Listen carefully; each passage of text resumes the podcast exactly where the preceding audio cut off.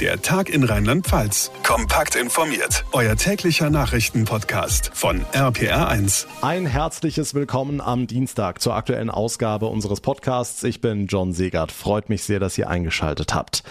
Die Diskussion um die sogenannte 3G oder 2G-Regel zieht weitere Kreise. Während sich in Rheinland-Pfalz jetzt auch die Gastronomen dafür aussprechen, dass ausschließlich Geimpfte und Genesene in Restaurants, Cafés oder Bars dürfen, will Gesundheitsminister Spahn die ganze Diskussion Diskussion auch auf die Arbeitswelt ausweiten. Dafür müsste man aber wissen, welcher meiner Mitarbeiter ist eigentlich geimpft. Darf mich mein Chef das fragen? Jens Spahn sagt, klar, schließlich wird man ja auch im Restaurant gefragt. Ganz strittiges Thema, wir sprechen drüber in dieser Ausgabe.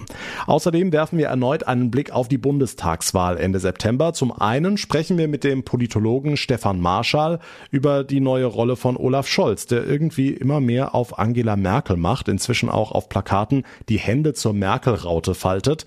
Zum anderen gucken wir aber auch ins Ahrtal, denn auch dort wollen die Menschen natürlich wählen, müssen wählen, trotz oder gerade wegen der Flutkatastrophe. Wie die Bundestagswahl in den Flutgebieten ablaufen soll, auch dazu gleich mehr und die Vereine in Rheinland-Pfalz sind heute auch Thema, denn auch die haben ja ganz schön gelitten in der Corona-Pandemie. Deshalb will der Landessportbund jetzt Mitglieder durch eine besondere Aktion zurückgewinnen. Kinder, die sich neu in Vereinen anmelden, bekommen finanzielle Unterstützung. Was es damit genau auf sich hat, auch das erläutern wir direkt nach den wichtigsten Meldungen vom heutigen Tag. Darf mich mein Chef fragen, ob ich gegen Corona geimpft bin? Eine spannende Frage, die da seit gestern diskutiert wird. Stand jetzt darf der Chef das nicht, zumindest noch nicht, denn Gesundheitsminister Spahn überlegt, das Gesetz entsprechend zu ändern. Sarah Brückner aus der RPA1 Nachrichtenredaktion, das ist allerdings gar nicht so einfach. Naja, es gibt zwei Argumente, die da gegenüberstehen. Zum einen soll ein Chef natürlich die Gesundheit seiner Beschäftigten schützen, das ist das eine. Zum anderen muss er aber auch die Persönlichkeitsrechte wahren. Gesundheitsminister Spahn hat jetzt in der ARD gesagt, wenn wir wirklich wieder zur Präsenzarbeit zurückkehren, in einem Großraumbüro und das Homeoffice nach und nach zurückfahren, dann ist es schon von Vorteil zu wissen, wer geimpft ist und wer nicht geimpft ist. Er sieht darin offenbar kein großes Problem. Im Restaurant wird man ja auch gefragt. Hm, die Arbeitgeber finden das vollkommen richtig und sagen, nur so kriegen wir die Pandemie am Arbeitsplatz in den Griff. Aber es gibt natürlich auch Gegenwind. Ja, zum Beispiel die Gewerkschaften sind skeptisch. Sie sagen, Impfstatus ist Privatsache. Und dann gibt's natürlich auch Bedenken, ob durch diese Information der Druck auf Ungeimpfte weiterhin steigt. Und das bleibt vermutlich nicht aus, wenn einige wenige im Großraumbüro sagen, nö, ich lass mich nicht impfen. Also wir merken, egal ob Restaurant, Fußballstadion oder Job, das Thema wird uns weiter beschäftigen. Unterdessen, Sarah, ist heute zum ersten Mal seit zwei Monaten die Inzidenz deutschlandweit leicht gesunken. Genau, sie liegt jetzt bei 74,8. Gestern waren es 75,8, also ein kleiner Rückgang tatsächlich. Aber da sollten wir nicht zu viel reininterpretieren. Wenn wir uns den Wochenvergleich anschauen, dann geht's immer noch deutlich nach oben. Und wir wissen ja, irgendwo sind vielleicht nicht alle Zahlen gemeldet worden. Das hatten wir schon mehrfach. Und ruckzuck gerät diese Statistik ins Wackeln. Also warten wir ab, was die nächsten Tage bringen. Der Corona-Überblick am Dienstag von Sarah Brückner. Dank dir. Tja, geimpft, genesen, getestet. Nahezu alle Lebensbereiche müssen sich aktuell für 2G oder eben 3G entscheiden. Mit dabei zum Beispiel auch die Fasnacht. In Düsseldorf hatte man sich dafür entschieden, nur Geimpfte und Genesene reinzulassen. Jetzt prescht auch der rheinland-pfälzische Hotel- und Gaststättenverband vor und fordert genau das auch für seine Branche. RPA1-Reporter Jan-Felix Kraus. Würde bedeuten, Leute, die nicht geimpft sind, können nicht mehr ins Restaurant, ins Bistro oder sogar auf Dienstreise. Bis jetzt habe aber auch wirklich jeder die Möglichkeit gehabt, sich impfen zu lassen, so die Hoga-Präsident Gerion Haumann. Wir begrüßen ausdrücklich alle gemeinsamen Anstrengungen, um die Impfquote zu erhöhen. Impfen ist für uns erste Bürgerpflicht, weil eine hohe Impfquote der beste Garant dafür ist, dass die gastgewerblichen Betriebe nie wieder schließen müssen. Insofern impfen, na klar, für mich, für meinen Lieblingsgastgeber, für alle. Also Hauptsache keinen Lockdown, so lautet das Mantra. Okay, würde das aber nicht bedeuten, dass den Gastronomen richtig viele Kunden verloren gehen? Ja, könnte man meinen, man muss aber im Hinterkopf behalten, dass das Testen bald sowieso nicht mehr umsonst ist. Und selbst wenn es dann nur 10 Euro sind, die ich für einen Abstrich zahlen muss, dann überlege ich mir das mit dem Restaurantbesuch vielleicht doch eher zweimal. Vor allem, weil es momentan eher nach höheren Preisen aussieht. Nochmal Gerion Haumann. Ich bin ein absoluter Verfechter dafür. Ich sehe das als weiteren Schritt äh, auf dem Weg zum 11. Oktober. An dem Tag müssen nicht nur die Tests kostenpflichtig werden, an dem Tag müssen alle Beschränkungen, Corona-bedingten Beschränkungen, Einschränkungen entfallen. Ich akzeptiere, dass Einzelne eine Impfung ablehnen. Ich erwarte aber, dass die genauso akzeptieren, dass unsere Betriebe dann keine Einschränkungen mehr auferlegt bekommen dürfen und wir uns alle wieder frei bewegen dürfen. Das kleinere Übel, also die verlorenen Gäste. Zumachen, das will keiner mehr, weder BetreiberInnen noch Gäste. Ob 2G letzten Endes einen Lockdown abwenden kann, das steht aber in den Sternen. Der Hotel- und Gaststättenverband fordert eine 2G-Regelung für die Gastrobranche in Rheinland-Pfalz, um einen erneuten Lockdown im Herbst und im Winter zu umgehen. Die Infos von Jan Felix Kraus. Vielen Dank. Gut sechs Wochen liegt die Hochwasserkatastrophe im Ahrtal jetzt zurück. Der Wiederaufbau ist in vollem Gange. Die Menschen sanieren ihre Häuser, wenn sie denn noch stehen. Die Finanzhilfen sind angelaufen. Mehr ist versprochen. Ob da jetzt schon jemand einen Kopf für die Frage hat, ob und wenn ja, wie die anstehende Bundestagswahl ablaufen soll? Wie auch immer, der Landeswahlleiter muss sich darum kümmern und er sagt, die Wahl kann stattfinden. In Berlin hat er heute die Einzelheiten bekannt gegeben. RPA RPR1-Reporter Olaf Holzbach. Wo liegen die Herausforderungen? Ja, zum einen mal in der Info vorab. Vielerorts können die Wahlbenachrichtigungen gar nicht zugestellt werden. Stattdessen gibt's die guten alten Flyer, die Internetseiten der Kommunen sowieso und uns, die Medien, die den Leuten sagen, ja, ihr könnt wählen. Wie zum Beispiel in Kleinbussen, die ab Mitte September durch die Gegend fahren. Das sind im Ergebnis mobile Außenstellen der Verwaltungen. Es wird vor Ort ein Pavillon aufgebaut und dort können die Menschen dann ihre Briefwahl beantragen und direkt vor Ort wählen. Diese Station wird jeweils so drei Stunden dauern. Landeswahlleiter Marcel Hürter, 120 solcher Stationen wird es geben, damit möglichst viele ihre Kreuzchen vorab machen können. Hm, warum das? Wird's am Wahltag schwierig?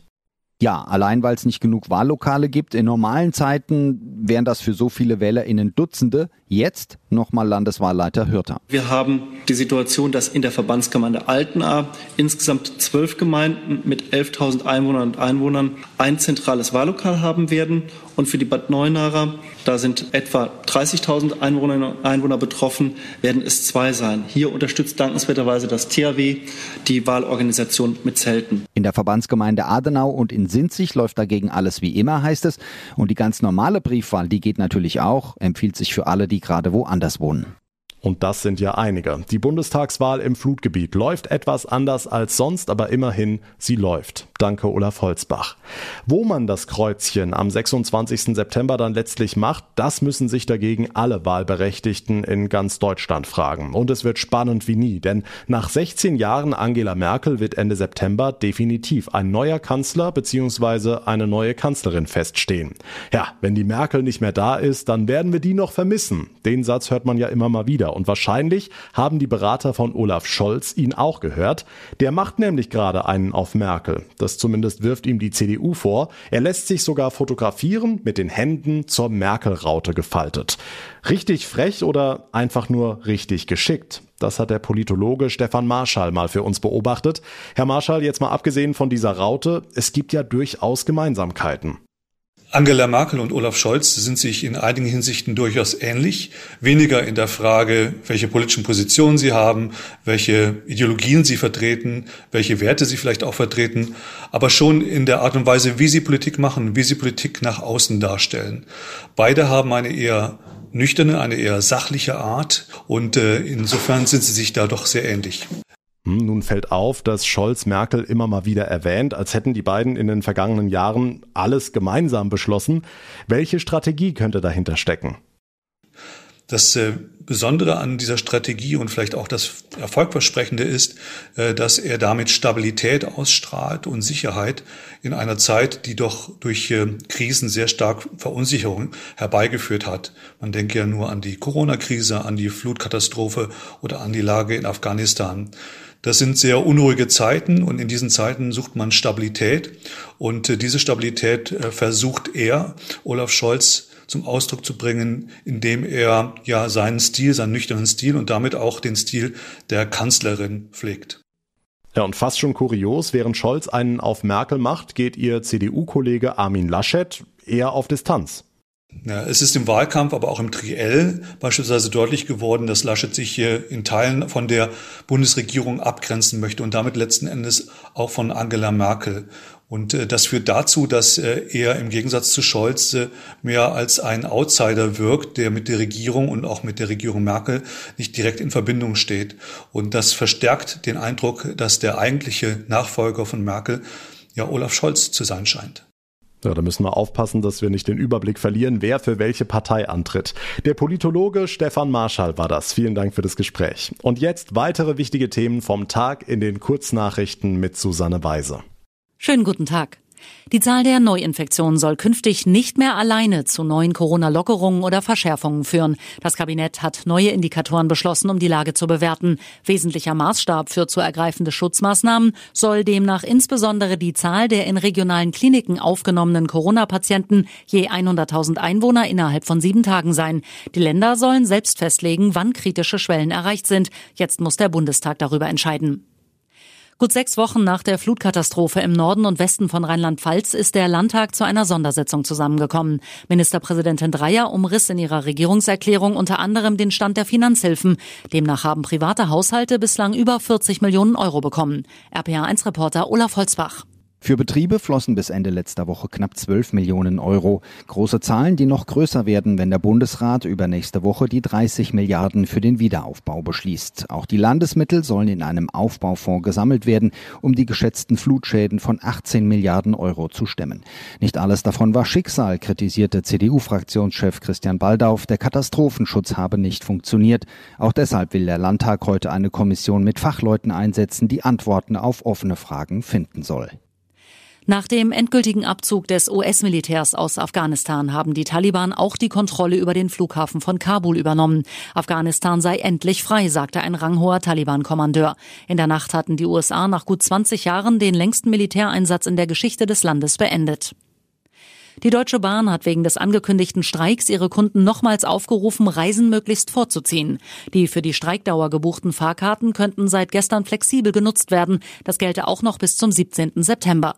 Im Personenverkehr soll der Streik der Gewerkschaft deutscher Lokomotivführer in der Nacht zu Donnerstag beginnen und bis Dienstag 2 Uhr dauern. In dem Tarifkonflikt wies die Bahn die Vorwürfe der Gewerkschaft zurück. Beispielsweise wolle die Bahn weder die Betriebsrenten kürzen, noch greife sie die Existenz der Gewerkschaft an. Ganz anderes Thema. Wegen Corona lagen viele Sportplätze brach. Kein Fußball, kein Training in der Halle, leere Schwimmbecken. Klar, dass sich da viele abgemeldet haben, weil ihnen der Beitrag in den Vereinen einfach zu hoch wurde, dafür, dass gar nichts ging. Der Landessportbund Rheinland-Pfalz startet in dieser Woche eine tolle Aktion, um Mitglieder zurückzugewinnen. Kinder, die sich neu in Vereinen anmelden, bekommen finanzielle Unterstützung. RPA1-Reporter Dirk Köster. Das Motto lautet Gemeinsam für Sport Rheinland-Pfalz. Mit der Aktion sollen pünktlich zum neuen Schuljahr vor allem Kinder und Jugendliche wieder für den Vereinssport gewonnen werden. Heißt konkret, dass für jedes Kind, das neu in einen Verein eintritt, von 0 bis 10 Jahren, der Landessportbund mit 15 Euro unterstützt. Und da kann schon einiges zusammenkommen. Sagt der Präsident des Landessportbundes Rheinland-Pfalz, Wolfgang Bernwig. Ganze 53.000 Mitglieder haben alleine 2020 die rheinland-pfälzischen Sportvereine Vereine verlassen. Neu dazu kamen in dieser Zeit nur ganz wenige. Das soll sich jetzt ändern. Wer sich über die Fördermöglichkeiten informieren möchte, kann sich direkt an die Vereine oder den Sportbund wenden. Also in Rheinland-Pfalz natürlich an den Landessportbund oder an den Sportbund Hessen, an den Sportbund im Rheinland, den Sportbund in Pfalz. Wenn Sie auf die Homepage gehen, dann sehen Sie weitere Unterlagen und wo Sie sich genau melden können. Darüber hinaus gibt es auch Geld für die Vereine selbst, um neue Mitglieder zu werben, zum Beispiel mit Hilfe von Flyern oder Veranstaltungen. Der Landessportbund hofft, dass damit eine Trendwende eingeleitet wird, denn Sport im Verein ist wichtig, auch für die sozialen Kontakte. Das hat der Lockdown gezeigt. Vielleicht habt ihr bei euch im Ort ja auch noch so einen uralten Kaugummiautomaten rumstehen. Meist sind die ja ziemlich ramponiert, voller Graffiti oder schon Jahre nicht mehr in Betrieb. Tatsächlich gibt es aber einen wirklich guten Nutzen für die alten Dinger, denn immer mehr werden jetzt zu Bienenfutterautomaten umfunktioniert. RPA1-Reporter Marius Fraune, einer davon steht ab heute im Landauer Zoo. Ja, und der funktioniert eigentlich noch genauso, wie wir es von früher kennen. 50 Cent einwerfen, einmal drehen.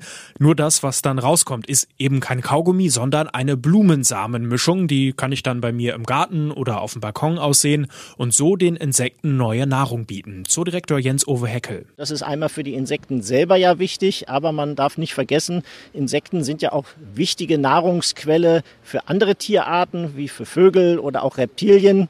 Und insofern hat man die Chance, für einen kleinen Einsatz im Grunde einen schönen Beitrag zum Naturschutz und speziell zum Insektenschutz zu leisten.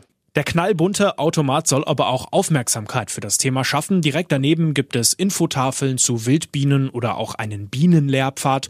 Oberbürgermeister Thomas Hirsch hatte die Idee, er hatte von den ungewöhnlichen Automaten gehört, die zurzeit an immer mehr Orten aufgebaut werden.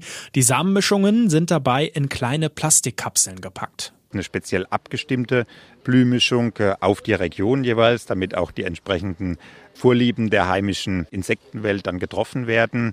Und dann kann man sich daran erfreuen. Und wenn man es ganz genau nimmt, dann kann man anschließend sogar die Kapsel in den Zoo wieder zurückbringen und so noch einen weiteren Recyclingbeitrag leisten. Mittlerweile gibt es rund 100 solcher Bienenfutterautomaten in Deutschland, unter anderem auch in Pirmasens, Roschbach, Anweiler, Herxheim oder auch in Limburger Hof. Sinnvolle Sache. Die Infos von Marius Fraune. Und das war der Tag in Rheinland-Pfalz für heute. Wenn euch unser Podcast gefällt, dann wäre es super, wenn ihr uns direkt eine kurze Bewertung bei Apple Podcasts hinterlasst und wenn ihr uns abonniert, uns folgt. Das geht auf jeder Plattform, Spotify, Apple oder Google Podcasts, Deezer und, und, und. Dann bekommt ihr automatisch unser ausführliches Info-Update. Mein Name ist John Segert. Wir hören uns dann morgen Nachmittag in der nächsten Ausgabe wieder. Bis dahin eine gute Zeit und vor allem bleibt gesund. Der Tag in Rheinland Rheinland-Pfalz. Das Infomagazin. Täglich auch bei RPR1. Jetzt abonnieren.